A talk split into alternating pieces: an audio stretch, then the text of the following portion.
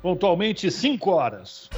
Começa agora Jornal Brasil Atual, edição da tarde. Produção em parceria com Brasil de Fato. As notícias que os outros não dão. Movimentos populares, política, direitos humanos, economia, mundo do trabalho, cultura e prestação de serviço. Jornal Brasil Atual. Edição da tarde. Olá, hoje é segunda-feira, dia 14 de março. Eu sou o Rafael Garcia, junto com Cosmo Silva, na apresentação de mais uma edição do Jornal Brasil Atual. E estas são as manchetes de hoje.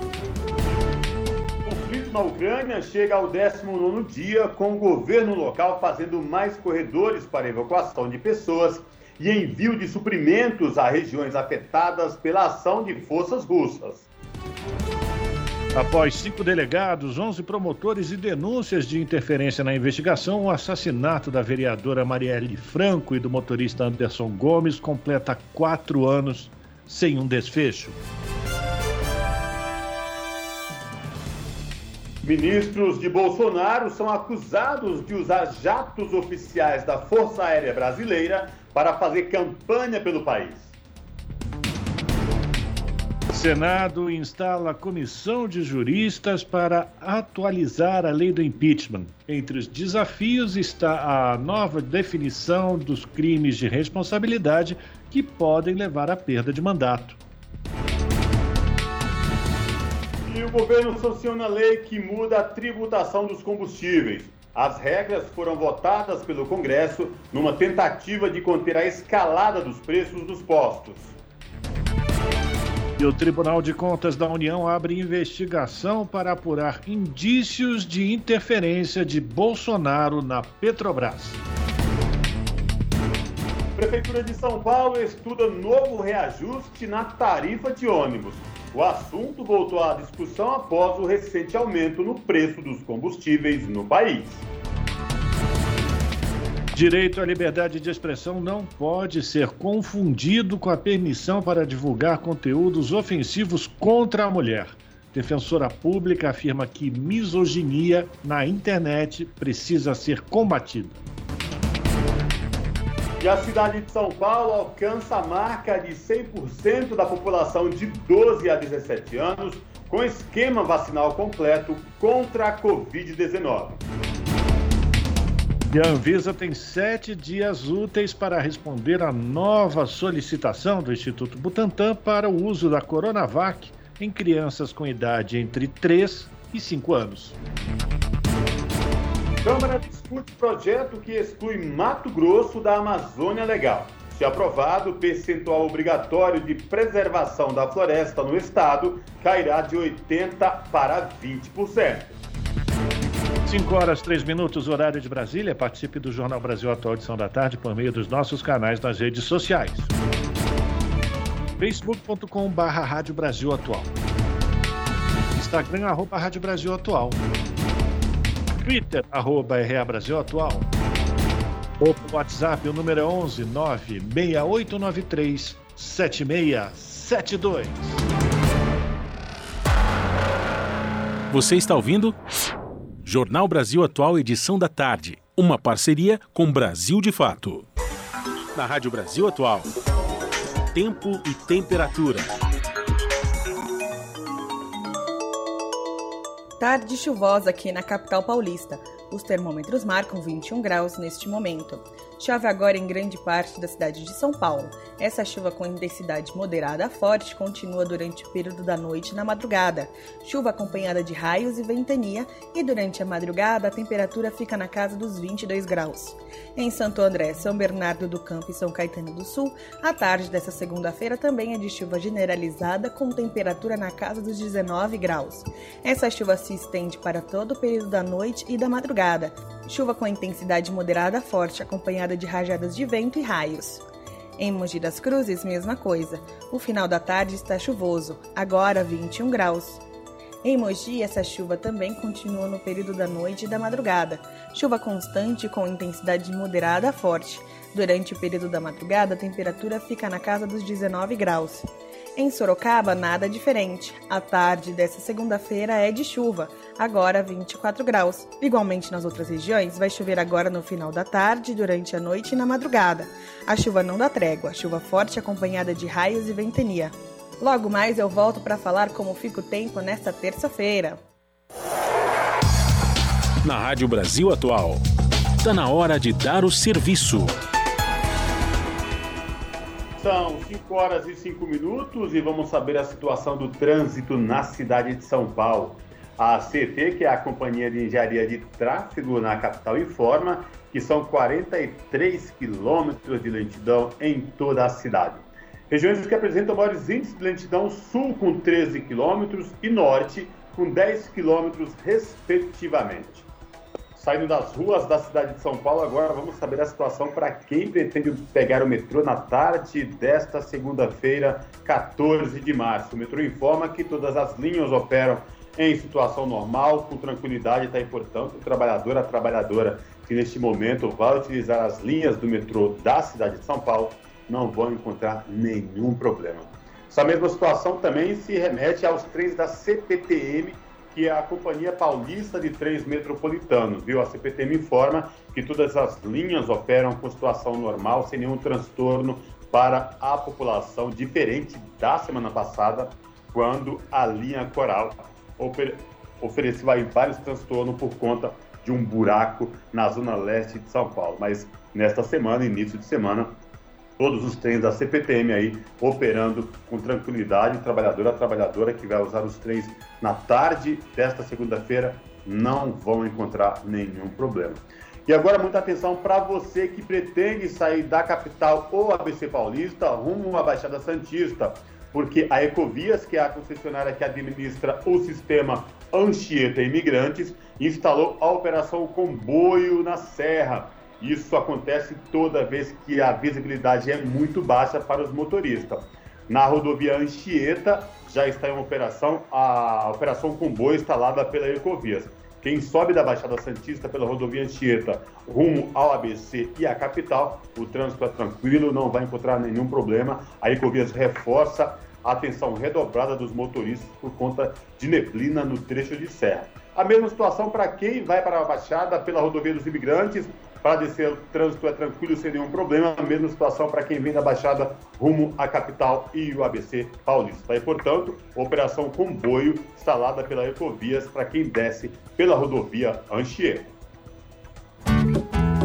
Salve, salve galera, nós somos a banda Planta e Raiz e a gente também tá aqui na Rádio Brasil Atual 98,9 FM. As músicas que as outras não tocam.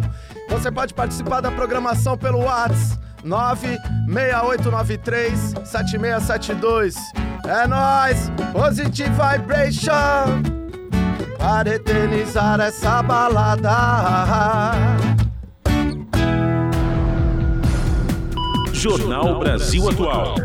Edição da tarde.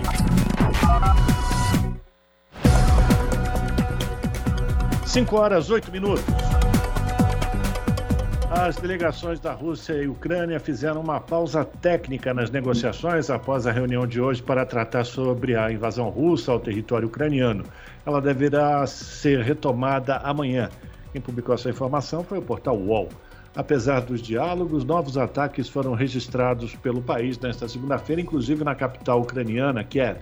O Kremlin, capital da Rússia, ou melhor, o Kremlin, sede do governo russo, afirmou hoje, por meio do seu porta-voz, o Dmitry Peskov, que a Rússia não exclui a possibilidade de, de assumir o controle total das principais cidades da Ucrânia. O governo russo afirma que tem poderio militar suficiente para cumprir seus objetivos na Ucrânia sem recorrer a uma ajuda da China. Hoje o conflito chega ao 19 dia com o governo ucraniano fazendo mais corredores para a saída de pessoas e também o recebimento de suprimentos para regiões afetadas pela ação das forças russas. Segundo a Organização das Nações Unidas, a Ucrânia já tem 2 milhões e 800 mil refugiados. São 5 horas e 9 minutos. Estados Unidos e China discutirão guerra na Ucrânia em reunião na Itália. Entre outros desdobramentos de guerra, Jornalista estadunidense é morto e Rússia bombardeia alvo perto da Polônia. Mais informações com Paulo Motorim. Agências das Nações Unidas alertam sobre os efeitos negativos do conflito na Ucrânia na distribuição alimentar pelo mundo. Uma análise do Programa Mundial de Alimentos revela que o aumento dos preços da comida e dos combustíveis coloca milhões de civis em risco de passar fome. Entre as potenciais vítimas estão famílias que dificilmente podem pagar por uma refeição básica. A Ucrânia e a Rússia respondem por 30% das exportações globais de trigo, 20% das exportações globais de milho e 76% do fornecimento de girassol. A agência da ONU explicou que qualquer interrupção na produção ou no fornecimento destes produtos pode fazer subir os preços globais, afetando milhões de pessoas já atingidas pela alta da inflação em seus países. Além de conflitos, o conjunto de fatores que provoca o aumento nos custos da comida inclui choques climáticos e Covid-19. Mais de 44 milhões de pessoas podem sofrer de fome em 38 países.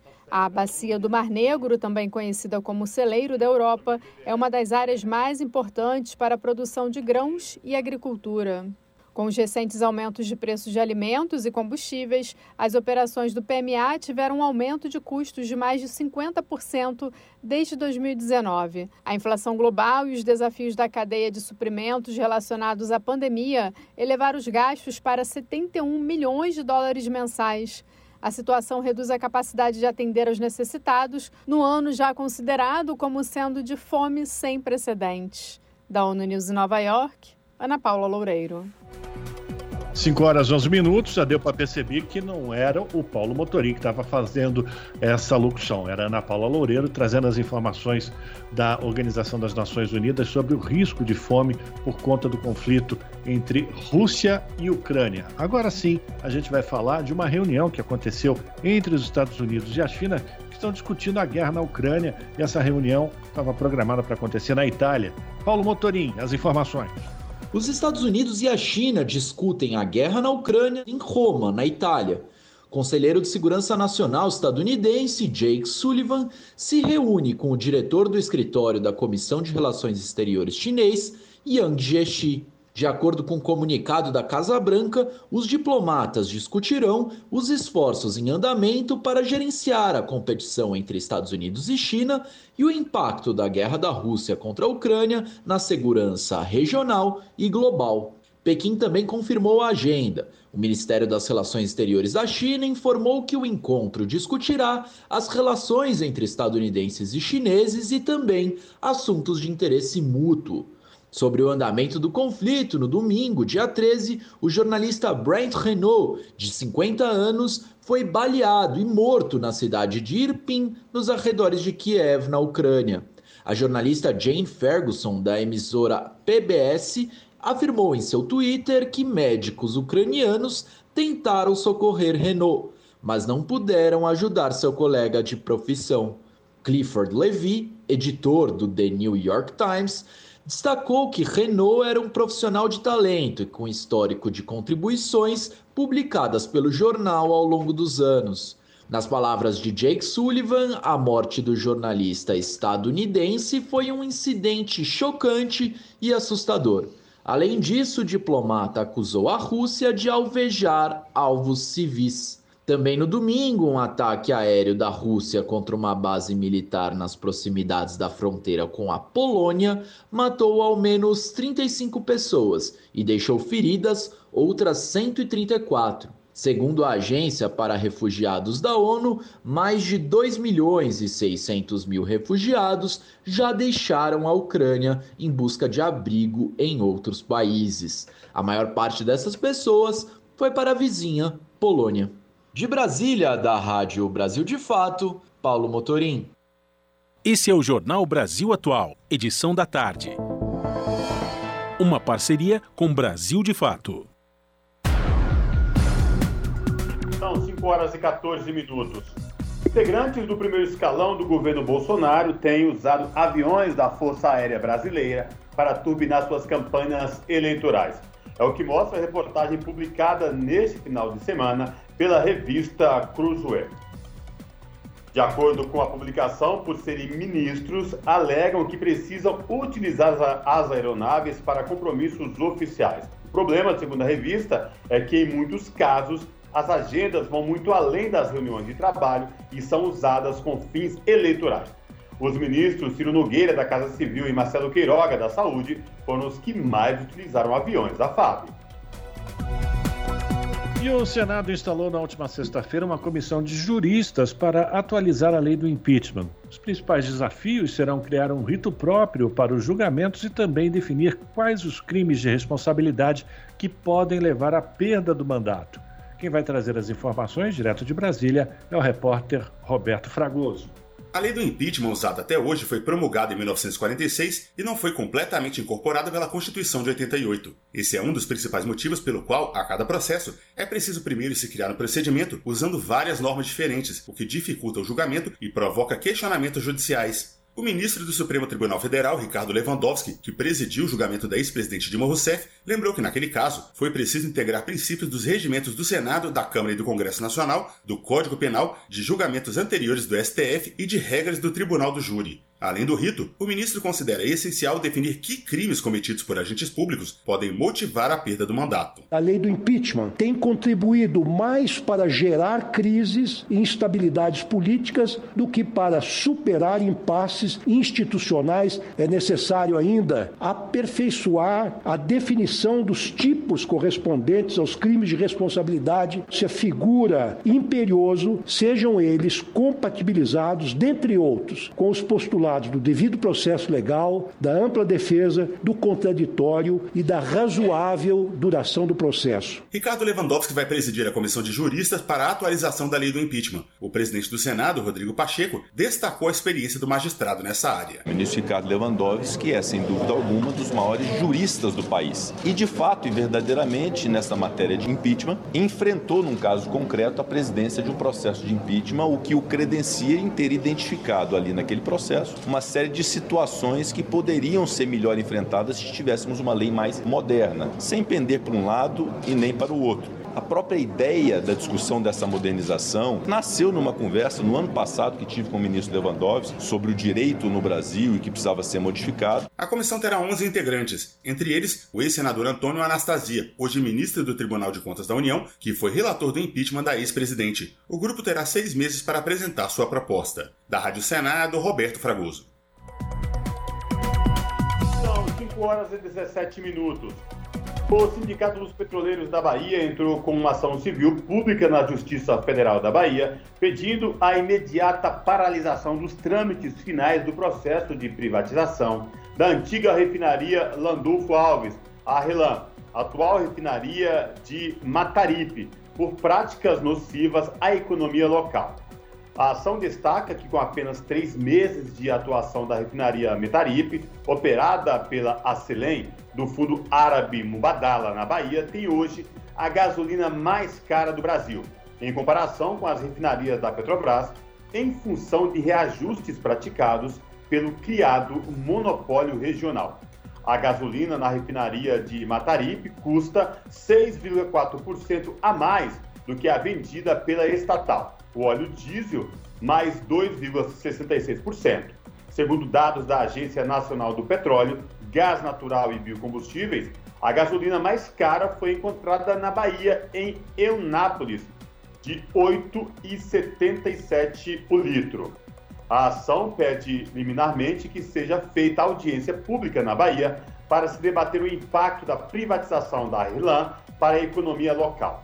Também exige que a privatização seja paralisada até a apresentação do estudo circunstanciado sobre os impactos desta privatização para a economia baiana e que sejam apresentadas políticas públicas para dirimir os impactos negativos já ocorridos neste processo de privatização. Enquanto isso, o governo sanciona a lei que muda a tributação dos combustíveis. As regras foram votadas pelo Congresso numa tentativa de conter a escalada dos preços nos postos. Quem vai trazer os detalhes é a repórter Silvia Munhato.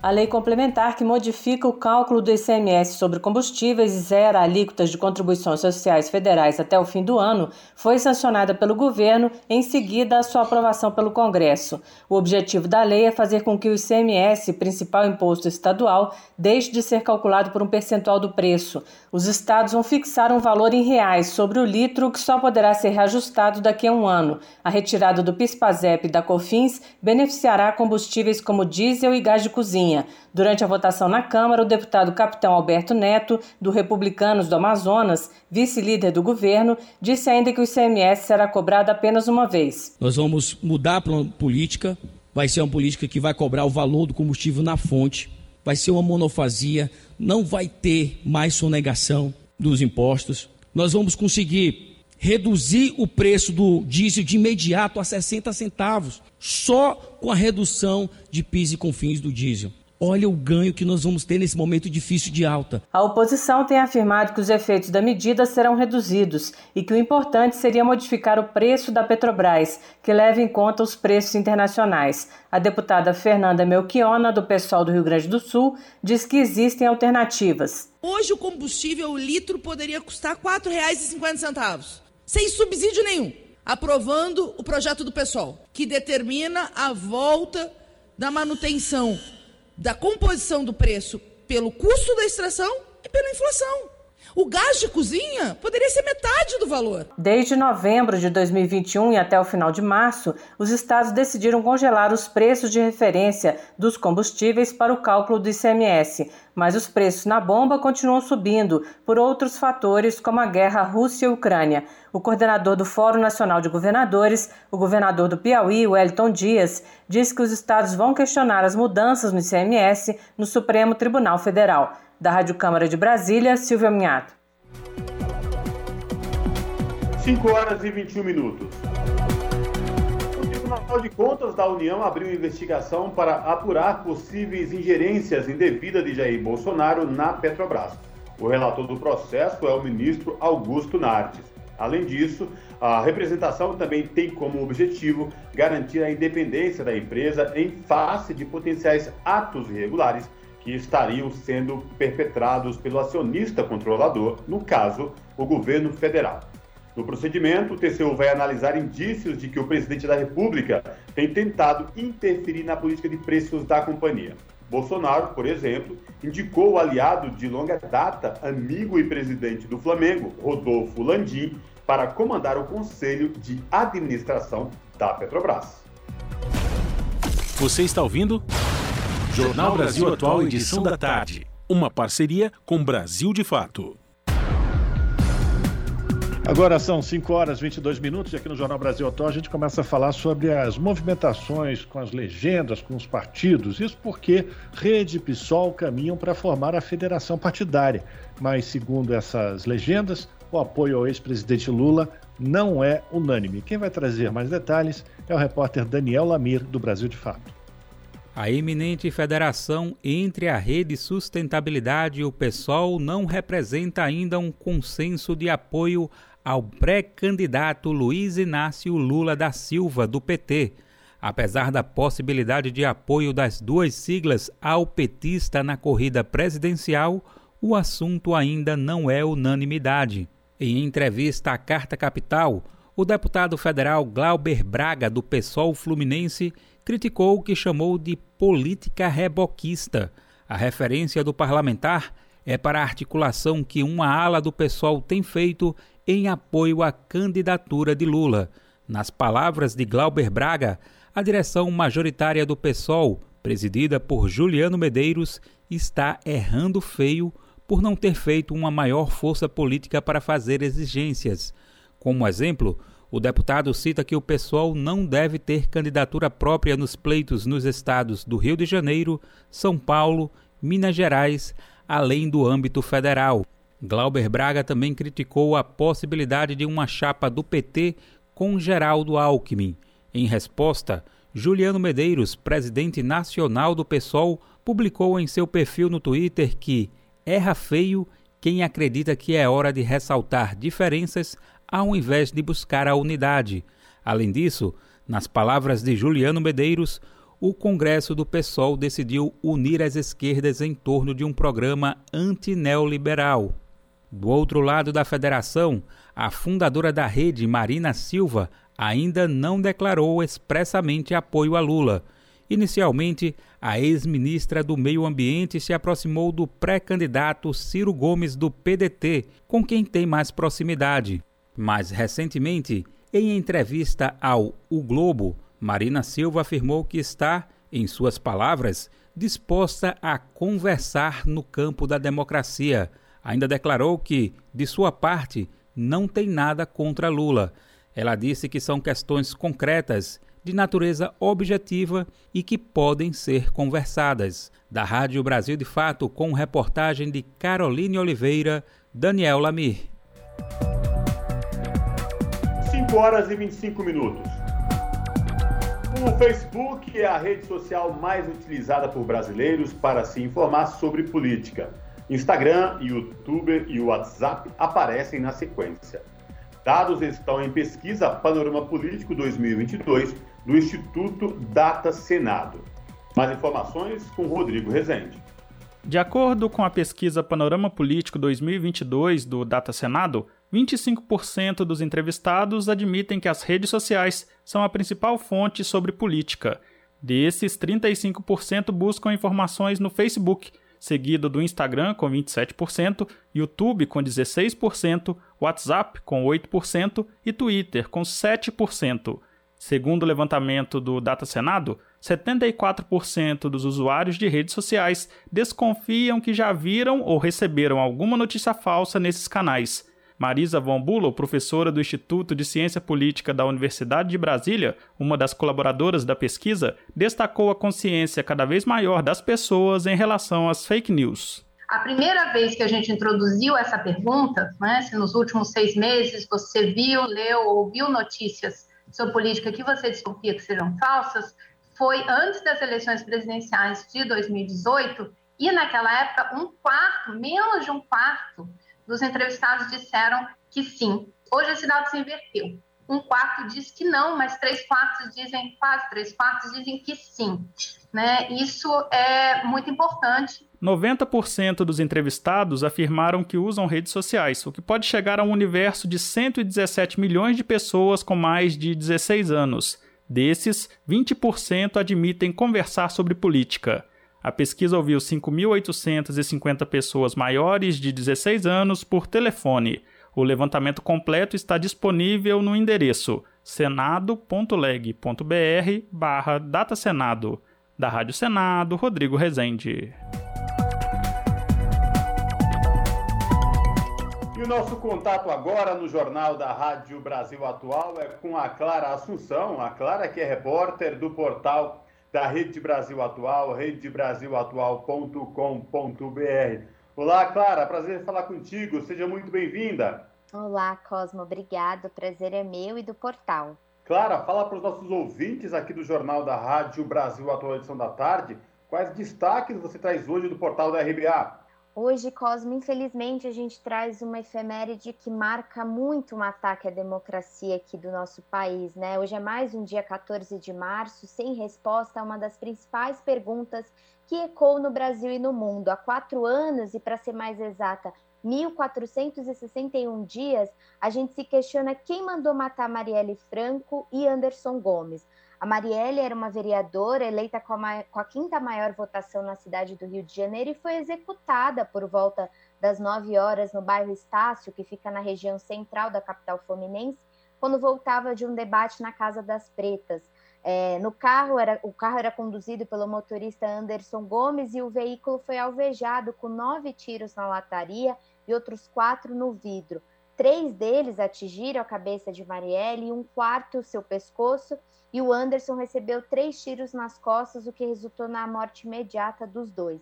E desde então, Cosmo, há 48 meses, as famílias de Marielle Anderson e as organizações lutam por justiça para esse caso, e são várias as perguntas sem respostas. Eu conversei com a vereadora Mônica Benício, do Pessoal no Rio, ela é viúva de Marielle Franco, e no balanço sobre esses quatro anos em busca de justiça, ela adicionou uma pergunta: a quem interessa que o caso Marielle não seja elucidado. E e para entender quais são essas perguntas sem respostas, Cosmo, eu procurei também pela ativista e diretora executiva da Anistia Internacional, a Jurema Werneck, que desde o início do crime, é, tanto a Anistia como a Justiça Global, assim como outras entidades em defesa dos direitos humanos, travam junto com a família essa busca por justiça. E eu quis entender com a Jurema o que, que ainda continua em aberto. E me chamou a atenção que em 2019 a RBA é, divulgou um levantamento da Anistia com 23 perguntas sem respostas sobre o caso. No ano passado, a gente também cobriu a divulgação de um dossiê com 14 perguntas restantes, e esse dossiê foi construído pelo Instituto Marielle Franco. E, de acordo com a Jurema Cosmo, não houve qualquer avanço ou resposta para essas 14 perguntas. Dentre os principais questionamentos, é, a pergunta que quem matou começou a ser respondida em 2019, quando o Ministério Público denunciou o policial militar reformado Rony Less e o ex-policial militar Écio Vieira de Queiroz como os executores. No ano passado, o Tribunal de Justiça do Rio determinou a ida dos dois ao júri popular, mas até hoje o julgamento segue sem data.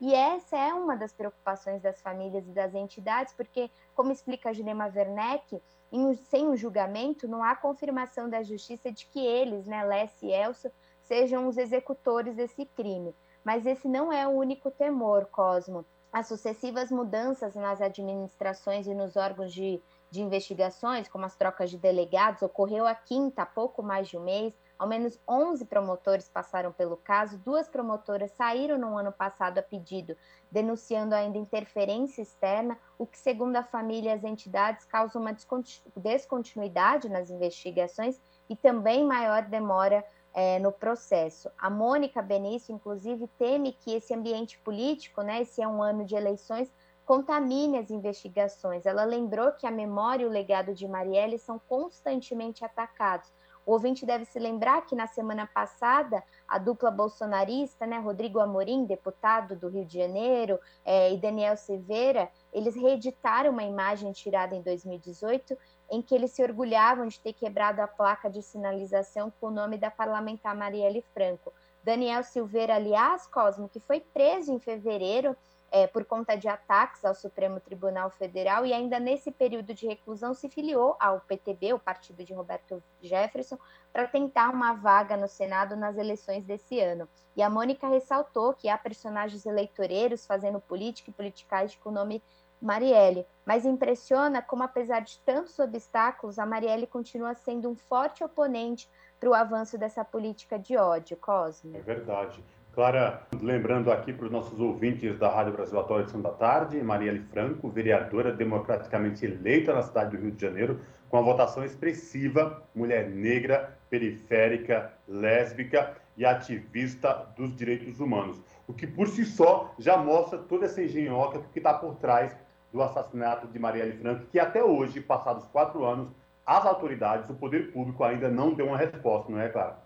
É isso, Cosma. Jurema ressaltou até isso, né? Esse caso passa a imagem de impunidade, mas principalmente para algumas populações que já são vitimadas, já são vítimas de processo de genocídio, como a população negra e LGBTQIA+, né? A Jurema até lembrou também que esse, o Brasil é o terceiro país do mundo que mais mata ativistas, e a expectativa dela é que dos vários legados que a Marielle deixou, que ela também rompa com esse, com esse passado do Brasil de impunidade. E, Cosmo, hoje também vão acontecer alguns atos para marcar esse dia. A gente vai ter é, um festival em memória da vereadora e do motorista Anderson Gomes ali no Circo Voador, é, na Lapa, no centro do Rio. Em São Paulo, os movimentos também protestam e vão promover um sarau no Largo da Batata, e homenagens também serão feitas em Aracaju e Belém, na posse da bancada Mulheres Amazônicas. E já amanhã, a Câmara dos Deputados promove um ato simbólico e sessão solene por Marielle e Anderson Cosmo. É, inclusive, no 8 de março, na semana passada, Dia Internacional da Mulher, a, o assassinato e a cobrança por resposta do assassinato de Marielle Franco também foi muito lembrado, né, Clara? Isso, é, essa é uma bandeira que está desde desde 2018, né? Eu me lembro que eu acompanhei o ato que teve no, na noite seguinte à notícia da, do assassinato de Marielle, e eu acho que desde junho de 2013 a gente não levava tantas pessoas às ruas como foram os atos que tomaram várias capitais e cidades do país, é, denunciando né, a morte da Marielle e a brutalidade desse crime. E até eu me lembro, recente, na semana passada a gente conversou né, sobre os atos das mulheres, é, a gente trouxe a questão do, do peso do ele não para a continuidade da resistência ao governo de Jair Bolsonaro. E a organizadora da Marcha Mundial das Mulheres, a Sana Coelho, ressaltou a importância que teve esse ato em memória da Marielle. Então, ela é constantemente lembrada, porque, como você lembrou, né, Cosme, esse crime marca uma série de violências históricas que a gente passa por esse país contra o povo negro, de favela, LGBT e que defende os direitos humanos, né? Eu reforço aí o convite para os nossos ouvintes aqui do Jornal da Rádio Brasil Atual, edição da tarde, acessar aí o portal da Rede Brasil Atual, redebrasilatual.com.br e conferir na íntegra não só essa reportagem da Cara Assunção sobre o assassinato de Marielle Franco, hoje quatro anos da morte sem nenhuma explicação do poder público, como também outras reportagens de política, economia, lazer, direitos humanos e democracia. Clara, obrigado pela gentileza de falar com a gente aqui no Jornal da Rádio Brasil Atual, da tarde. Se cuide, espero falar contigo em uma próxima oportunidade. Abraço. Abraço, Cosmo. A gente que agradece. Falamos aqui com a Clara Assunção no Jornal Brasil Atual. 5 horas e 36 minutos, Jornal Brasil Atual Edição da Tarde. A gente continua falando sobre o assassinato de Marielle, que hoje completa quatro anos. A repórter Jéssica Rodrigues, do Brasil de Fato, conversou com mulheres negras que comentam esses quatro anos de impunidade e lembram que só no Rio de Janeiro, 67% das mulheres assassinadas no ano de 2019 eram negras, segundo o Atlas da Violência 2021. Vamos acompanhar então a reportagem da Jéssica. 67% das mulheres assassinadas no Rio de Janeiro em 2019 eram negras, segundo o Atlas da Violência 2021. Os números são assustadores e é ainda mais assustador pensar que a maior parte desses crimes sequer tem resolução. Mesmo em casos como o de Marielle Franco, quinta vereadora mais votada em 2016, defensora dos direitos humanos, política conhecida e admirada. Assassinada em 2018 e até hoje, quatro anos depois, o crime continua sem respostas. A sensação de impunidade é latente e pode estimular que outros crimes como este aconteçam.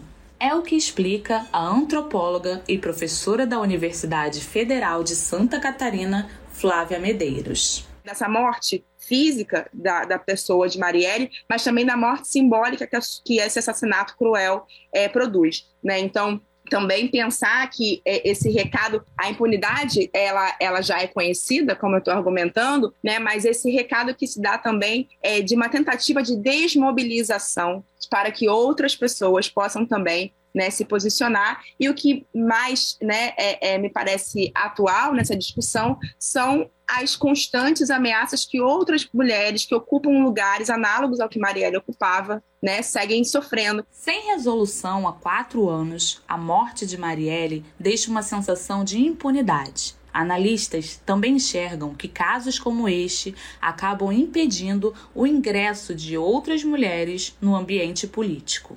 É o que explica a vereadora do Rio de Janeiro, Thaís Ferreira. Quando a gente amplifica para esse lugar, a gente fala, bom, pelo menos agora, né, as pessoas vão ter que fazer alguma coisa, uma pessoa importante, uma pessoa reconhecida. E quando a gente vê que não, né, que na verdade tudo se confunde demais, que na verdade o que a gente tem de fato evidência não é revelado, não temos transparência na investigação, a gente percebe que o que, que adianta. E acho que isso colabora muito para esse lugar de continuar forçando, né, empurrando a gente para esse lugar marginal, empurrando a gente para esse lugar de controle, de que, olha, é melhor vocês não saírem de onde estão, porque caso vocês saiam, isso vai acontecer com vocês. Marielle Franco era vereadora do PSOL e lutava contra o racismo e a violência.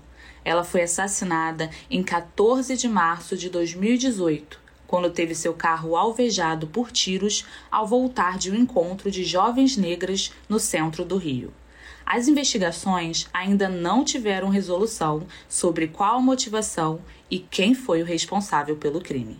Do Rio de Janeiro, para a Rádio Brasil de Fato, Jéssica Rodrigues. O direito à liberdade de expressão não pode ser confundido com a permissão para divulgar conteúdos ofensivos contra a mulher.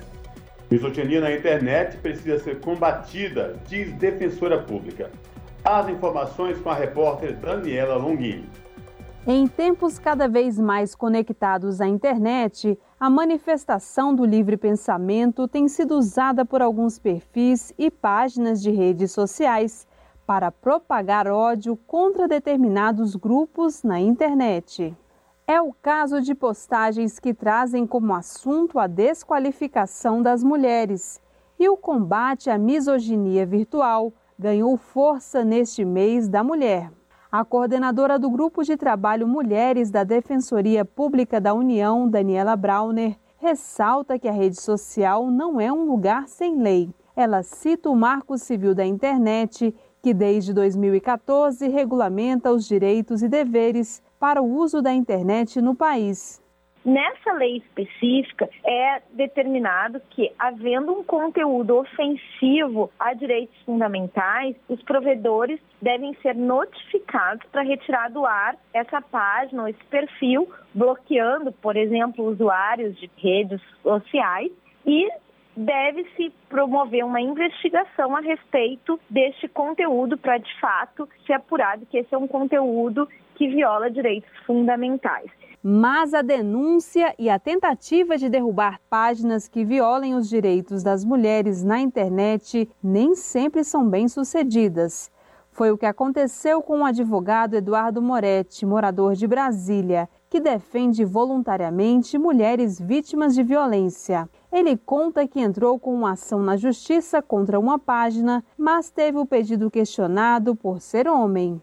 Isso é importante para mostrar que a gente tem uma cultura tão arraigada com relação ao machismo, é, em que muitas vezes é, atos como esses não são considerados criminosos, né, não são considerados ilegais, como se isso não ofendessem a todos, né, é, enquanto sociedade, homens e mulheres. A defensora pública Daniela Brauner explica que qualquer pessoa é legitimada para levar ao conhecimento das autoridades a ocorrência de um crime em ambiente virtual e explica quais instâncias legais podem ser acionadas nesses casos. Então, qualquer pessoa, homem, mulher, pode levar ao conhecimento das autoridades, e aí que as autoridades, como eu disse, desde a polícia para investigar crimes, como também a autoridade como Ministério Público e Defensoria Pública para o fim coletivo, a ocorrência de crimes ou ocorrência de violações aos direitos das mulheres. O direito à liberdade de expressão não se confunde com a permissão para divulgar conteúdos ofensivos contra a mulher, explica Daniela Brauner quando alguém faz uma manifestação numa rede social ou uma manifestação na internet, de forma geral, não existe uma censura prévia, para a gente usar esse termo, em relação ao conteúdo do que vai ser divulgado. Mas isso não significa que não possa haver uma análise posterior e a retirada do ar desse conteúdo sensível, desse conteúdo discriminatório. Desde 2018, a Polícia Federal atua na investigação de crimes virtuais contra as mulheres com o apoio dos órgãos de segurança pública locais. Para levar ações desse tipo à esfera criminal, usuárias podem ainda registrar um boletim de ocorrência. Com produção de Ariane Póvoa, da Rádio Nacional em Brasília, Daniela Longuinho. 5 horas 43 minutos, Jornal Brasil Atual, edição da tarde. De Brasília, nós vamos até Nova York. Isso porque a Organização das Nações Unidas está acolhendo o maior evento global de mulheres. E o tema prioritário é alcançar a igualdade de gênero e o empoderamento de todas as mulheres e meninas no contexto das mudanças climáticas, políticas e programas ambientais e também de redução de risco de desastres da ONU News lá em Nova York. Quem vai trazer as informações é a repórter Mayra Lopes. Começa nesta segunda-feira, na sede das Nações Unidas em Nova York, a Comissão sobre a Situação da Mulher. Centenas de pessoas participam em plenárias ministeriais e eventos paralelos. O maior evento mundial de mulheres será realizado em formato híbrido devido ao impacto da pandemia. Entre os representantes estão delegações de Estados-membros, entidades das Nações Unidas e organizações não governamentais. O tema prioritário desse ano é alcançar a igualdade de gênero e o empoderamento de todas as mulheres e meninas no contexto das mudanças climáticas, políticas e programas ambientais e de redução de risco de desastre. Criada em 1946, a Comissão sobre o Estatuto da Mulher é o principal órgão intergovernamental global dedicado exclusivamente à promoção da igualdade de gênero e empoderamento feminino. Este é o segundo maior evento no calendário da organização, depois da Assembleia Geral. Da ONU News em Nova York, Mayra Lopes. São 5 horas e 45 minutos. Sancionada a lei para que órgãos de segurança pública tenham acesso imediato à concessão de medida protetiva de urgência para mulheres vítimas de violência. Mudança na Lei Maria da Penha vai agilizar atendimento especializado. Mais informações com Janaína Araújo. A Presidência da República sancionou o projeto que altera a Lei Maria da Penha para determinar o registro imediato nos sistemas de informação das polícias civil e militar da concessão de medida protetiva de urgência a mulheres vítimas de violência doméstica. A nova legislação tem origem em proposta da deputada Flávia Moraes, do PDT de Goiás, para permitir que policiais tenham acesso às medidas protetivas concedidas pelos juízes, a fim de adotar ações especializadas no atendimento à vítima de violência.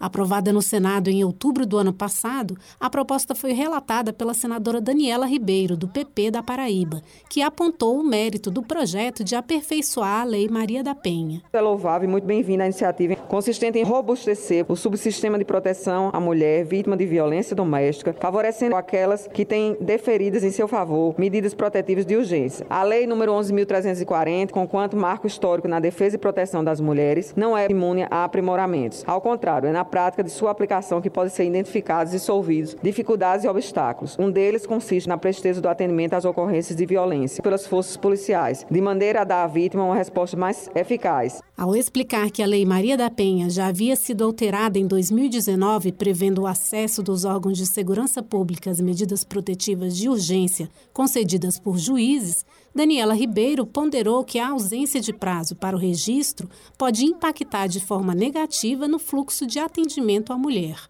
Na avaliação da senadora, é necessário reprimir de imediato a violência que acaba muitas vezes em homicídio. Violência contra a mulher chaga que transcende as relações privadas ou familiares, constituindo um verdadeiro problema público nacional. E nesse trágico fenômeno, as estatísticas revelam que a principal causa de homicídios, sua mais perversa versão, é exatamente a prática de violência anterior, não coibida ou reprimida.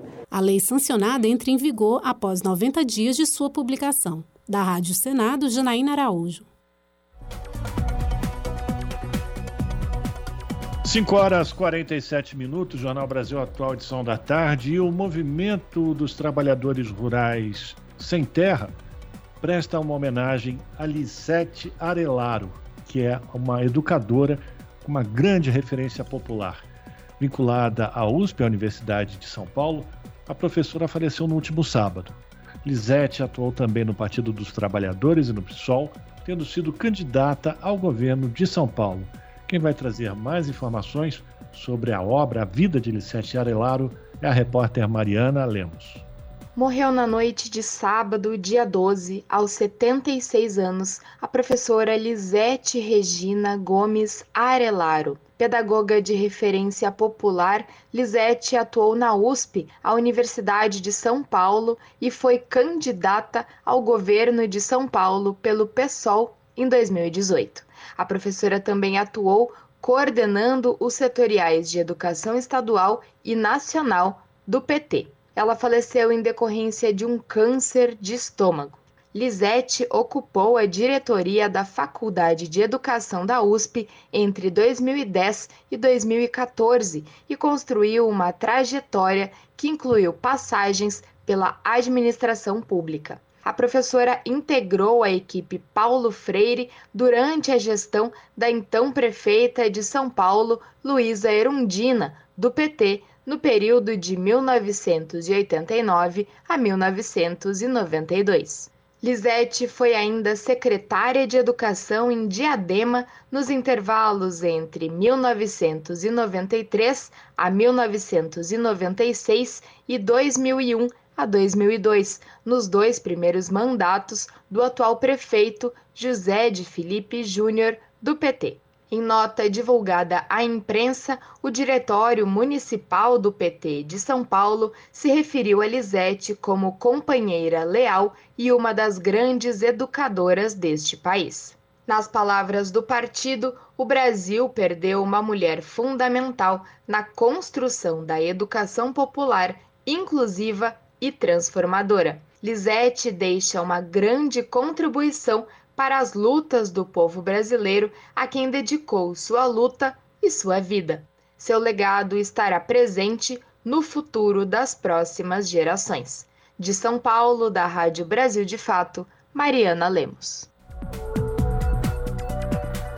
São 5 horas e 50 minutos. O Congresso Nacional derrubou o veto de Jair Bolsonaro à distribuição gratuita de absorventes a mulheres e meninas em situação de vulnerabilidade social, como estudantes carentes do ensino fundamental e médio e presidiárias. A medida fazia parte do projeto de lei que criou o Programa de Proteção e Promoção da Saúde Menstrual, aprovado parcialmente por Bolsonaro em outubro.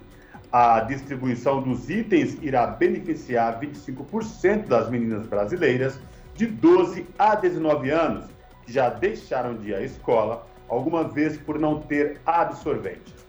Confira mais detalhes com a reportagem de Júlia Pereira.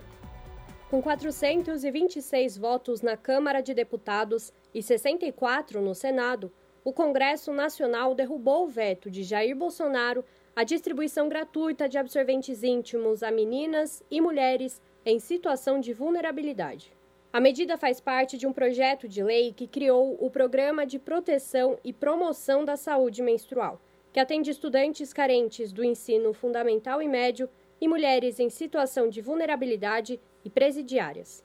O projeto de lei, de autoria da deputada federal Marília Reis, do PT de Pernambuco, foi aprovado em agosto pela Câmara e pelo Senado em setembro, mas sancionado com vetos por Bolsonaro no mês seguinte sob o argumento de que o projeto não era de interesse público e que não especificava a origem dos recursos, mesmo que o texto indicasse o Sistema Único de Saúde e o Fundo Penitenciário Nacional como fontes de custeio. Helena Branco Gouveia, supervisora de projetos do movimento Girl Up Brasil, que desde 2020 atua pela garantia da dignidade menstrual, comenta que a derrubada do veto de Bolsonaro à distribuição gratuita de absorventes íntimos foi resultado de uma forte pressão feita pela sociedade civil ao Congresso. Então, tem sido uma articulação também é, com a sociedade civil, mas com os próprios parlamentares, para que a gente, a gente inclusive chegou aí em, em novembro do ano passado, o, o, veto aconteceu em outubro, né? Então, em novembro a gente foi lá conversar com parlamentares é, para pressionar pela derrubada desse veto, inclusive tinha sido feito é, o acordo, né?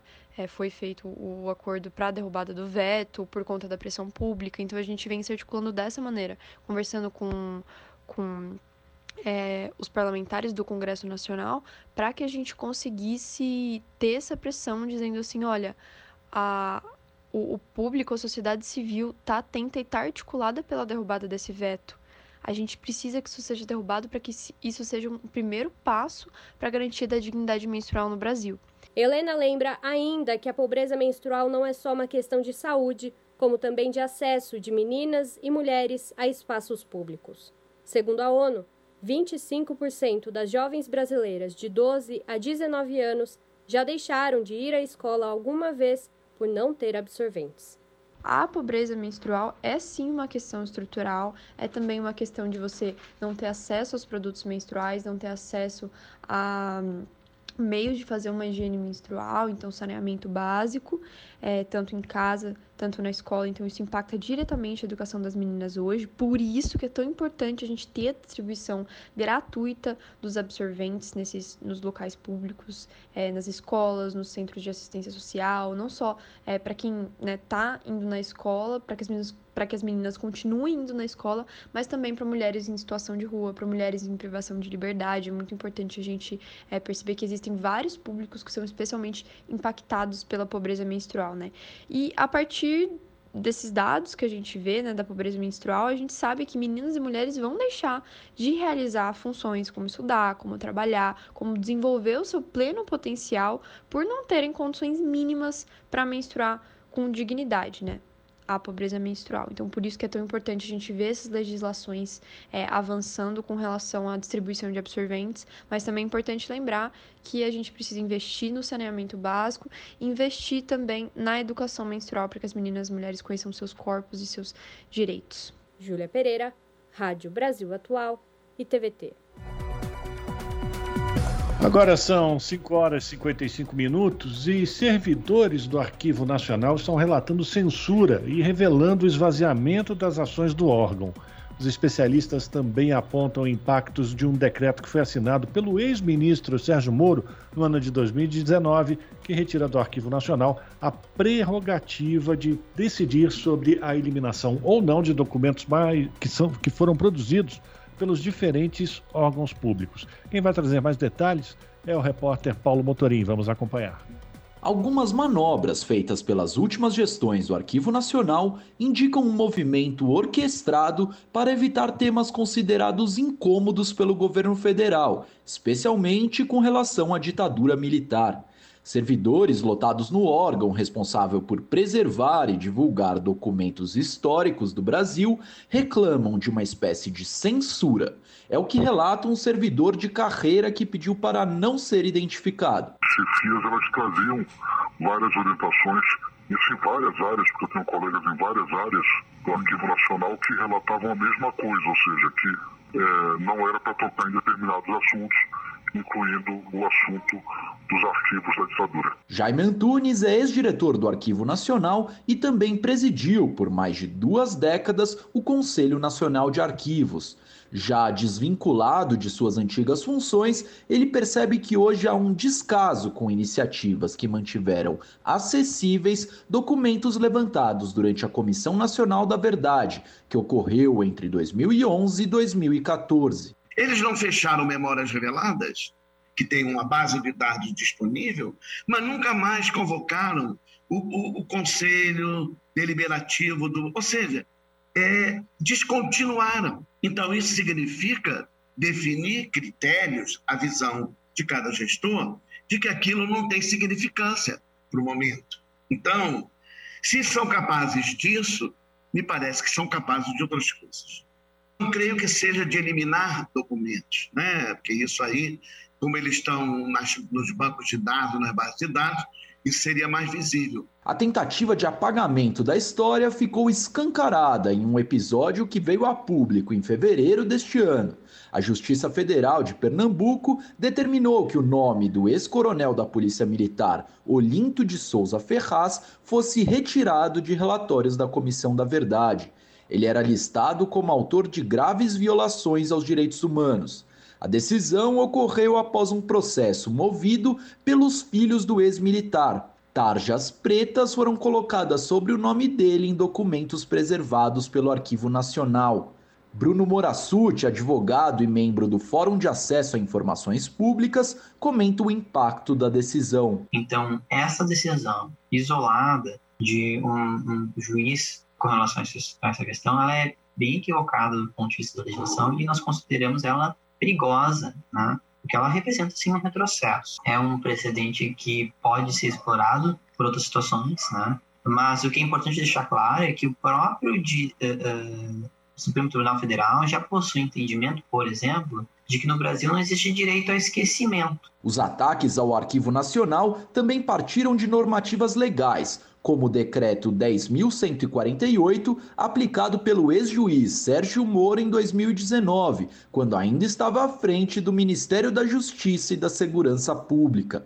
O decreto retira do arquivo a prerrogativa de decidir sobre a eliminação ou não de documentos produzidos pelos diferentes órgãos públicos. Bruno Morassuti analisa os efeitos da medida. O que o fórum aqui discorda né, é que a consequência disso, né, da eliminação do Arquivo Nacional, é que nós temos uh, decisões importantes sendo tomadas sobre gestão de documentos públicos manutenção de documentos públicos sendo tomadas por pessoas que, em muitos casos, não possuem qualificação adequada para isso uh, e não observando critérios reconhecidamente importantes para fins de preservação de conhecimento. De Brasília, para a Rádio Brasil de Fato, Paulo Motorim e Alex Mirkan.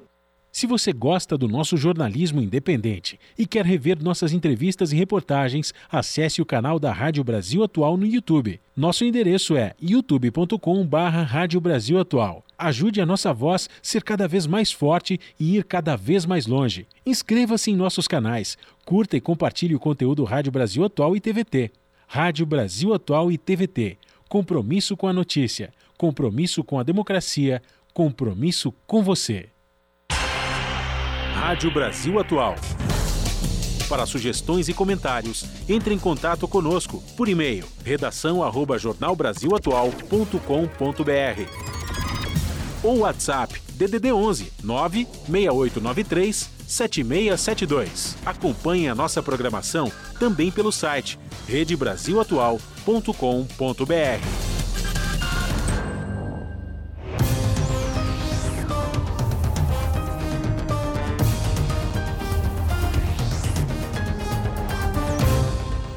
Seis horas, hora de fazer o nosso contato com a redação da TVT para a gente conhecer quais serão os destaques da edição que abre mais uma semana. A edição desta segunda-feira do seu jornal, que você sabe, começa pontualmente às sete da noite pelo canal 44.1 digital, sinal aberto da TVT para toda a região metropolitana de São Paulo. E quem vai trazer os destaques da edição de hoje é o apresentador, o Jô Miyagi. Olá, Jô, boa noite. Diga aí os destaques de hoje. Olá, Rafa, Cosmo, olá, ouvintes da Rádio Brasil Atual. Destaco aqui que uma das nossas reportagens fala sobre os dois anos da pandemia. No Brasil foram pelo menos 30 milhões de casos e mais de 655 mil mortes. Analisamos o que foi feito ou não foi feito, a importância do SUS, as responsabilidades de Jair Bolsonaro, das mentiras e do negacionismo nessa tragédia toda de Porto Alegre, vem reportagem sobre uma manifestação em memória dos mortos pelo coronavírus. A entidade que realizou o ato chama-se Avico, Associação de Vítimas e Familiares de Vítimas da Covid-19, e tem como um dos objetivos responsabilizar juridicamente Jair Bolsonaro pelas mortes na pandemia. E o pessoal do Rio de Janeiro está produzindo reportagem sobre os quatro anos do assassinato da vereadora Marielle Franco e do motorista Anderson Gomes. Como vocês se lembram, os dois foram metralhados quando voltavam de uma atividade parlamentar no Rio de Janeiro. Esse crime político ainda não foi resolvido, sendo que já passaram pelo caso cinco delegados, onze promotores e várias denúncias de interferência política. Bom, essas são algumas das reportagens de hoje do seu jornal, que começa às 7 da noite na TVT. Para assistir, é só ligar a TV no canal 44.1 aqui na Grande São Paulo ou acessar o youtube.com barra que o jornal também passa ao vivo. Abraço a todos e até daqui a pouquinho. Jornal Brasil Atual, edição da tarde. Uma parceria com Brasil de Fato. 6 horas e 3 minutos. Nascidos até 1983 podem agendar saque de dinheiro esquecido. Após o pedido de saque, a instituição financeira terá 12 dias úteis para fazer a transferência. As informações com a repórter Ana Lúcia Caldas, da EBC. Esqueceu dinheiro em banco e nasceu entre 1968 e 1983, então já pode pedir o saque dos recursos. O mesmo vale para empresas abertas no período é que o Banco Central liberou novas consultas. Para isso, basta entrar no site valoresareceber.bcb.gov.br para consulta e agendamento da retirada.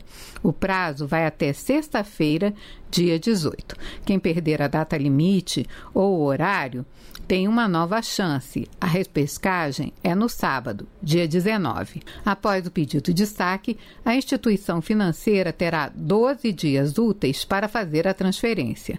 A expectativa é que pagamentos realizados por meio de Pix ocorram mais rápido.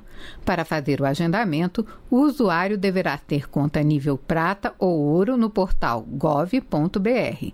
Para quem nasceu a partir de 1984 ou abriu empresa nesse ano, a data vai de 21 a 25 de março. Segundo o Banco Central, cerca de 114 milhões de pessoas e 2 milhões e 700 mil empresas acessaram o sistema de consultas criado para resgate do dinheiro. Desse total, 25 milhões e 900 mil pessoas físicas e 253 mil empresas descobriram que têm recursos a receber. E tome cuidado com os golpes. A gente lembra que o Banco Central não envia links e nem entra em contato para tratar sobre dinheiro devolvido. Com informações da Agência Brasil, da Rádio Nacional em Brasília, Ana Lúcia Caldas. Custo de vida, emprego e desemprego, cesta básica, tarifas públicas, salário mínimo. Agora, na Brasil Atual, a análise do DIEESE. No Jornal Brasil Atual, a participação de Fausto Augusto Júnior, diretor técnico do Diese. O Fausto faz uma avaliação do resultado da inflação oficial medida pelo IBGE, que com a alta de alimentos, aluguel, educação e energia, foi registrado o maior índice para o mês de fevereiro desde 2015 esse índice oficial da inflação ficou em 10,54% em 12 meses. Sua avaliação desse quadro, Fausto, é com você. Bem, a gente está assistindo que a inflação já se disseminou pela economia como um todo e ela está impactando diretamente a vida das pessoas. A inflação agora de fevereiro, que passou a casa do 1% ao mês, uma das maiores inflações desde 2015 para o mês, impactou principalmente por conta da alta no preço dos alimentos. A questão é por que, que os alimentos sobem, né? Então não é só uma questão conjuntural, uma questão de safra, uma questão sazonal. E sobem também porque agora, por exemplo, você impacta o preço da alta dos combustíveis no frete e vai chegar até os alimentos. Ele impacta a questão da variação do câmbio, uma vez que uma parte importante dos nossos alimentos já estão comotizados, ou seja, eles já estão cotados em dólar no mercado internacional. Os alimentos sobem também por conta de todo o processo da cadeia de produção e o aumento dos insumos. Então, quando a gente vai olhando, a questão da inflação hoje no Brasil não é mais uma questão momentânea, ao contrário, ela já está de alguma forma ali avançando sobre a discussão de uma inflação estrutural que vem subindo em parte no mundo e aí principalmente vinculada à questão dos preços do petróleo, mas também a forma como os produtos e as mercadorias no Brasil hoje cada vez mais estão vinculados ao câmbio.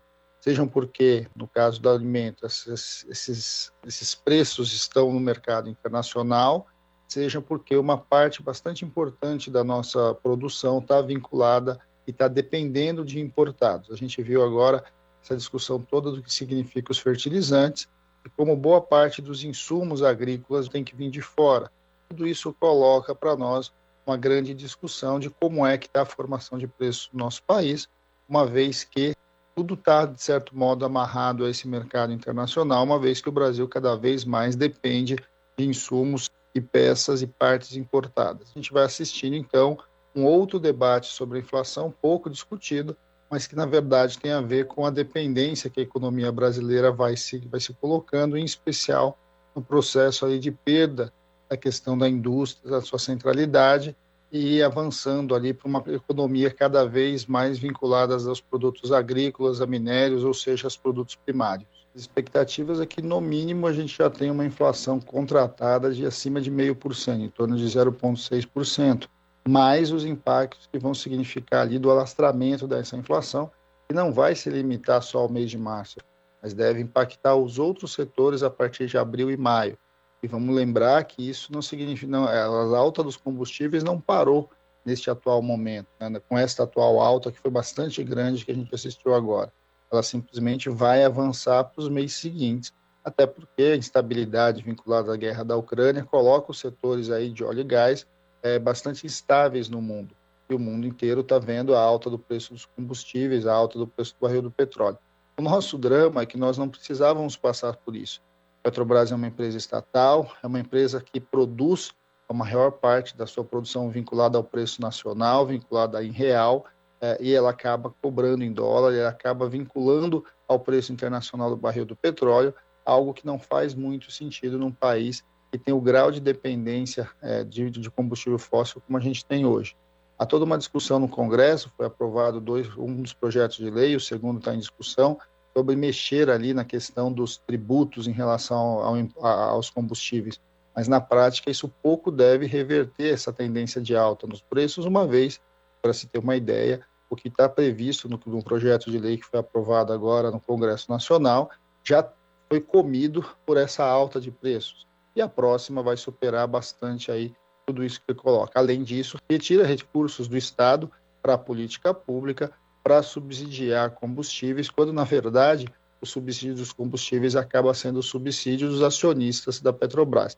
A gente deveria inverter essa política, acabar com a política de paridade internacional de preços e de alguma forma construir uma outra discussão do preço de combustíveis, até porque se for para subsidiar, se for para criar incentivos, é melhor que a gente faça com os principais países do mundo, que os subsídios estão vinculados tanto ao transporte público quanto à produção e à substituição dos combustíveis fósseis por combustíveis ambientalmente sustentáveis.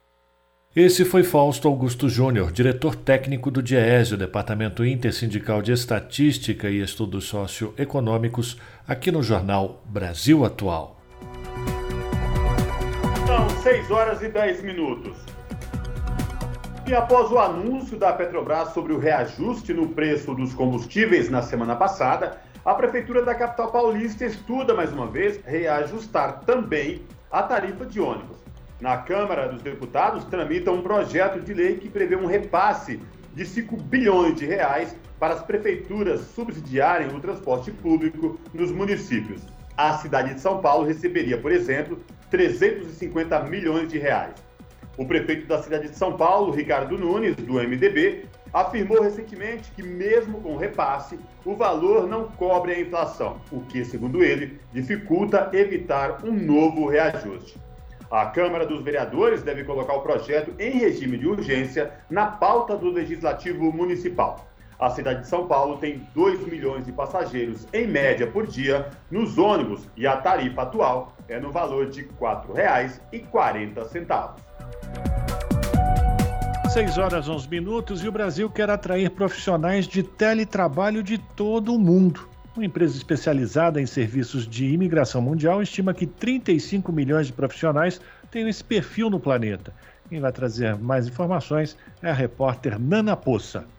Letícia Serrão e Fred Magalhães são administradores e em 2019 decidiram abrir mão de ter uma residência fixa. Eles estão há mais de dois anos vivendo e trabalhando na estrada. A filha do casal está com 3 anos de idade e já passou por 64 casas e mais de 90 cidades. A lista continua subindo. Agora eles moram em uma van explorando o interior do Brasil. Fred conta que atualmente é possível trabalhar de qualquer lugar. A mudança tanto de tecnologia quanto de cultura começou a viabilizar, né? Tornar muito mais é, aceitável para as pessoas o trabalho remoto, que a gente não tivesse ali presencialmente todos os dias. E isso acendeu uma luz, a gente olha, dá para É possível. dá para transformar isso em algo em tempo integral, né? Sem é. ser um sabático, trabalhando e viajando ao mesmo tempo. Flávio Oliveira e Diogo Hudson também amam viajar e decidiram que queriam ter a liberdade para aproveitar os destinos sem pressa. Para isso, passaram a trabalhar pela internet, dando cursos de formação de terapeutas. Eles agora alternam entre a vida no Rio de Janeiro e em viagens pelo mundo. Já foram em mais de 55 países.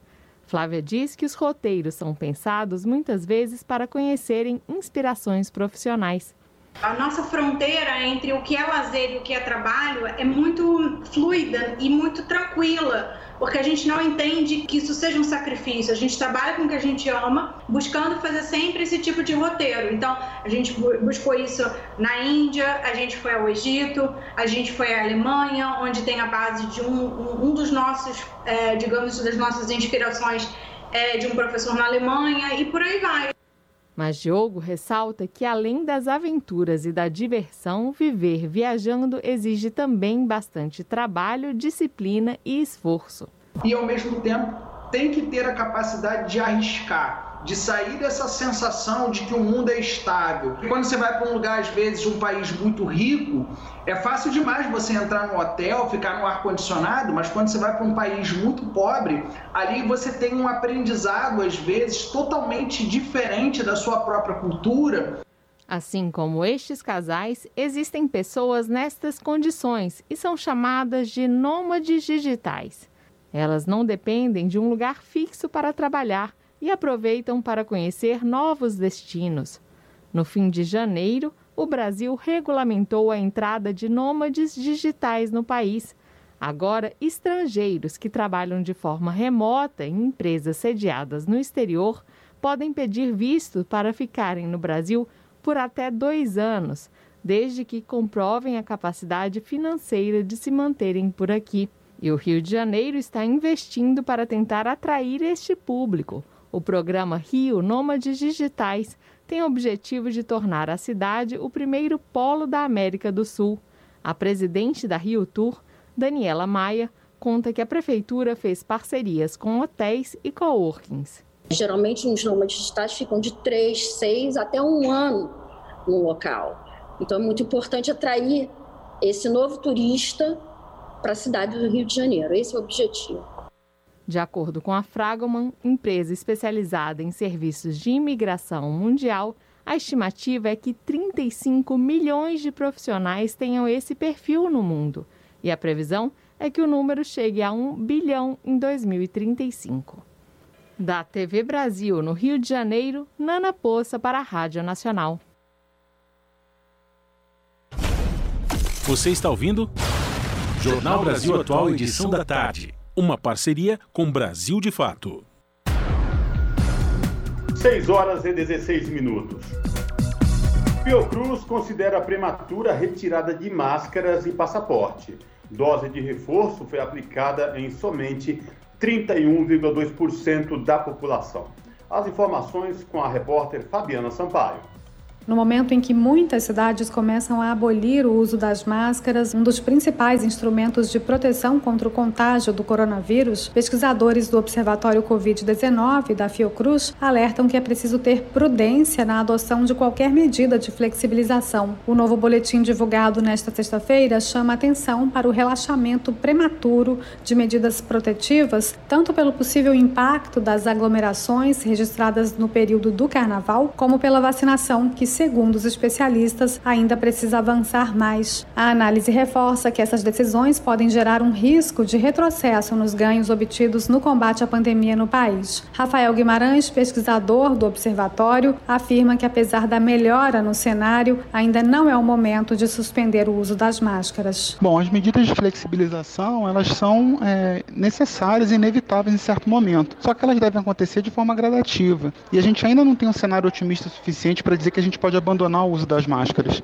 Então, dito isso, o que a gente tem procurado reforçar é a necessidade da manutenção, principalmente em lugares aglomerados ou em lugares fechados, e que a gente possa ir acompanhando os cenários, principalmente de vacinação, até poder decretar definitivamente a falta de necessidade de uso delas. O boletim também mostra a tendência de queda nos indicadores de incidência e mortalidade pela doença, com base nos dados das duas últimas semanas epidemiológicas, de 20 de fevereiro a 5 de março. Entretanto, os resultados ainda não incluem a avaliação do efeito do carnaval e da flexibilização do uso de máscaras. Além disso, a análise aponta que houve um ligeiro aumento da taxa de letalidade nas últimas semanas, indicando que pode haver uma redução do número de casos, no entanto, com maior gravidade entre eles. As taxas de ocupação de leitos de UTI Covid para adultos no SUS confirmam a tendência de melhora no indicador verificada nas semanas anteriores. O único estado que se manteve na zona de alerta foi Santa Catarina. Em relação à vacinação, com metade das mortes ocorrendo em pessoas com no mínimo 78 anos, os pesquisadores defendem a necessidade de aplicação de uma quarta dose neste grupo, seis meses após a aplicação da dose de reforço. O boletim ainda alerta que a maior vulnerabilidade das crianças, provocada principalmente pela baixa adesão deste grupo à imunização, pode impactar também a incidência de casos entre os idosos. Da Rádio Nacional no Rio de Janeiro, Fabiana Sampaio.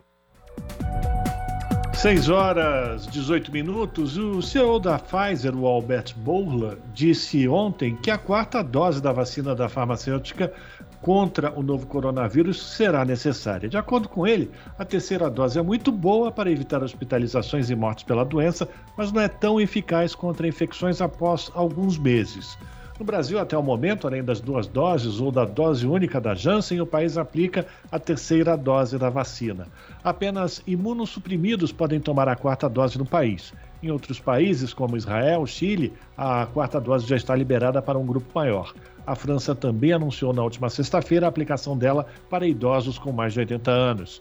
Segundo o executivo da Pfizer, a farmacêutica trabalha para produzir uma nova vacina não só contra todas as variantes do novo coronavírus, como também com um tempo maior de proteção. São 6 horas e 19 minutos. Decisão da primeira instância da Justiça do Trabalho de São Paulo condenou a empresa brasileira de Correios e Telégrafos pela morte de um carteiro em consequência de complicações causadas pela Covid-19.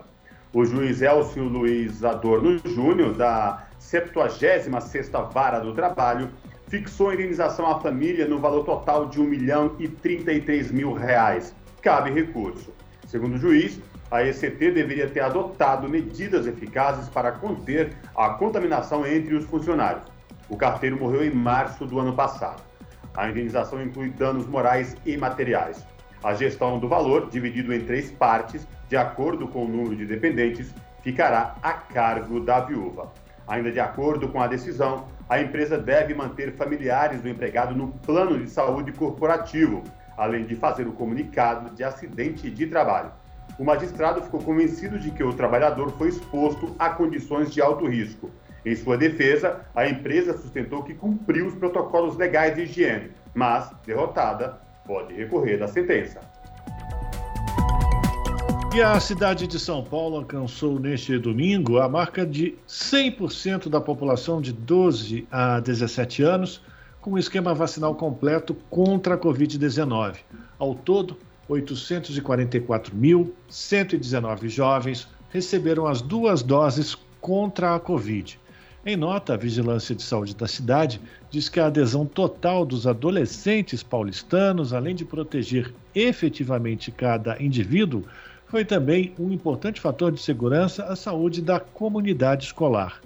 A nota da Prefeitura ainda destaca que a adesão dos jovens diminuiu efetivamente a disseminação do vírus, contribuindo para que acontecesse o controle da pandemia aqui na cidade. Ainda de acordo com a Prefeitura de São Paulo, mais de 81% das crianças de 5 a 11 anos receberam ao menos uma dose da vacina contra a Covid aqui na capital.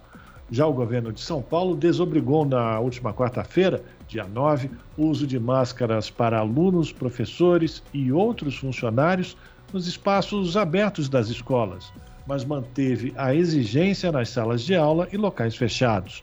A medida abrange também estádios centros abertos para eventos, autódromos e áreas correlatas. Os estádios de futebol, assim como os demais estabelecimentos e espaços de eventos, também poderão voltar a ter 100% do público.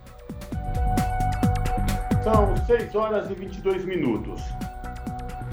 A Anvisa deve responder em até sete dias úteis a contar a partir desta segunda-feira a nova solicitação do Instituto Butantan para que a vacina contra a Covid, a Coronavac, possa ser utilizada em crianças com idade de 3 a 5 anos. O pedido foi feito pelo Butantan na última sexta-feira. A vacina já é utilizada aqui no Brasil em crianças a partir de 6 anos. De acordo com o um estudo divulgado pelo Instituto Butantan, A Coronavac produzia resposta imune em 100% das crianças a partir de 3 anos no Chile, onde ela já é utilizada nesta faixa etária desde setembro do ano passado. Além disso, de acordo com o estudo, a vacina se mostrou eficaz contra as variantes Delta e Ômicron e apresentou baixos índices de efeitos adversos. Apenas 15% das crianças relataram dor no braço na primeira dose e 8% das crianças relataram dor no local da injeção na segunda dose. Para a Anvisa, os pontos que serão analisados nesse novo pedido serão, além da eficácia e segurança da vacina, os efeitos adversos observados, ajuste da dosagem da vacina e fatores específicos nas crianças em desenvolvimento.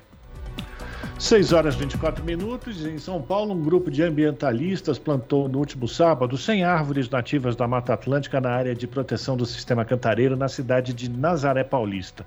O ato inaugurou o Memorial Verde em homenagem aos mais de 650 mil mortos por Covid-19 no Brasil. A primeira morte causada pela doença no país ocorreu no dia 12 de março de 2020.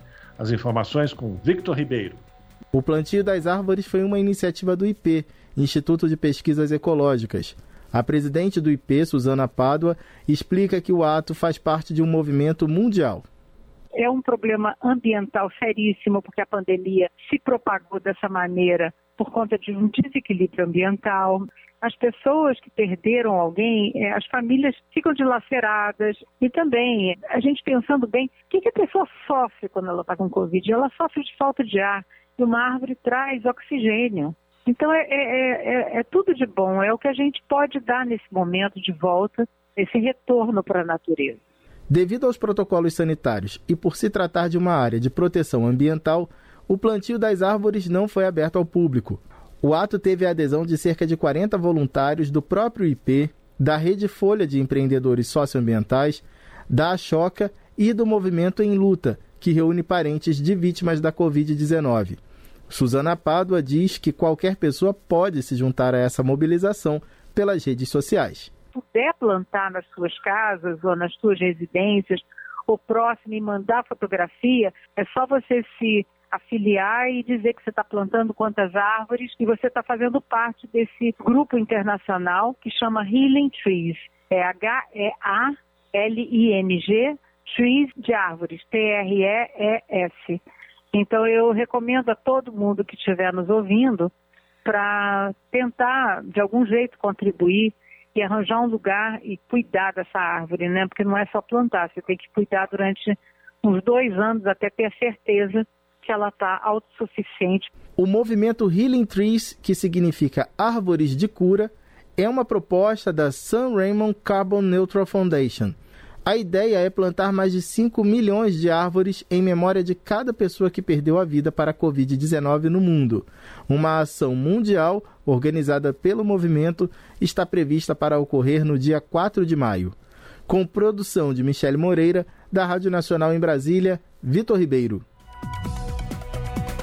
São 6 horas e 26 minutos. A América Latina deve descumprir 68% das metas de sustentabilidade até 2030. Previsão foi feita pela CEPAL e fórum com 33 países da região. As informações com a repórter Cariane Costa. Representantes de 33 países da América Latina e Caribe participam até quarta-feira do Fórum de Desenvolvimento Sustentável em San José, na Costa Rica. Na abertura do evento, a secretária executiva da CEPAL, Comissão Econômica para América Latina e Caribe, Alicia Bárcena, apresentou um documento alertando que 68% das metas de desenvolvimento sustentável podem não ser cumpridas até 2030 na região. Poderíamos implementar essas ações, mas os países precisam agir em conjunto com medidas mais fortes para proteger a biodiversidade. Acredito que precisamos mudar o estilo de desenvolvimento insustentável que estamos vivendo em prática de consumo e produção. E vimos um retrocesso nesta pandemia. Por exemplo, na pobreza e na extrema pobreza, retrocedemos em quase 27 anos. A dificuldade de acesso a vacinas contra a Covid-19 foi outro tema tratado no fórum. Para Alicia Bárcena, a América Latina e o Caribe foram afetados pelo protecionismo comercial de medicamentos, equipamentos e vacinas.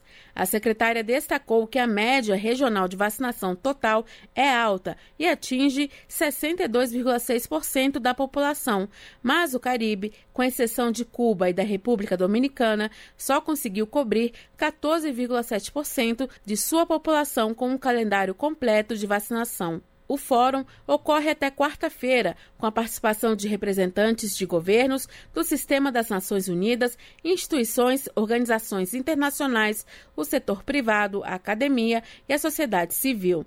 Nesta terça-feira, 8 de março, o encontro conta com uma comemoração oficial do Dia Internacional da Mulher, com a presença de ministras e altas autoridades dos mecanismos de promoção da mulher, além de representantes das Nações Unidas e da sociedade civil. Da Rádio Nacional em Brasília, Cariane Costa. Na Rádio Brasil Atual, tempo e temperatura. A terça-feira na capital paulista continua chuvosa. Tem previsão de chuva para o dia todo, chuva com intensidade moderada, forte e constante. A temperatura continua mais alta, com máxima de 26 e mínima 19 graus. Nas regiões de Santo André, São Bernardo do Campo e São Caetano do Sul, a terça-feira também será chuvosa. Previsão de chuva forte generalizada em toda a região do ABC durante o dia, com máxima de 24 e mínima 19 graus. Mesma condição de chuva forte generalizada na região de Mogi das Cruzes nesta terça. A previsão é de chuva constante para todo dia, chuva que vem acompanhada de raios e ventania. A temperatura máxima será de 25 e a mínima 18 graus. E em Sorocaba, terça-feira também é de chuva forte durante todo o dia. Chuva forte generalizada com rajadas de vento, raio e granizo. A temperatura continua mais alta, com máxima de 27 e mínima 21 graus. Lembrando que em todas essas áreas não se descarta a previsão de alagamento e deslizamento de terra, portanto, fico alerta. Juliana Almeida, Rádio Brasil Atual. A gente termina aqui mais uma edição do Jornal Brasil Atual. Você fica agora com o Papo com Zé Trajano. Nós voltamos amanhã a partir das 5 da tarde. Até lá.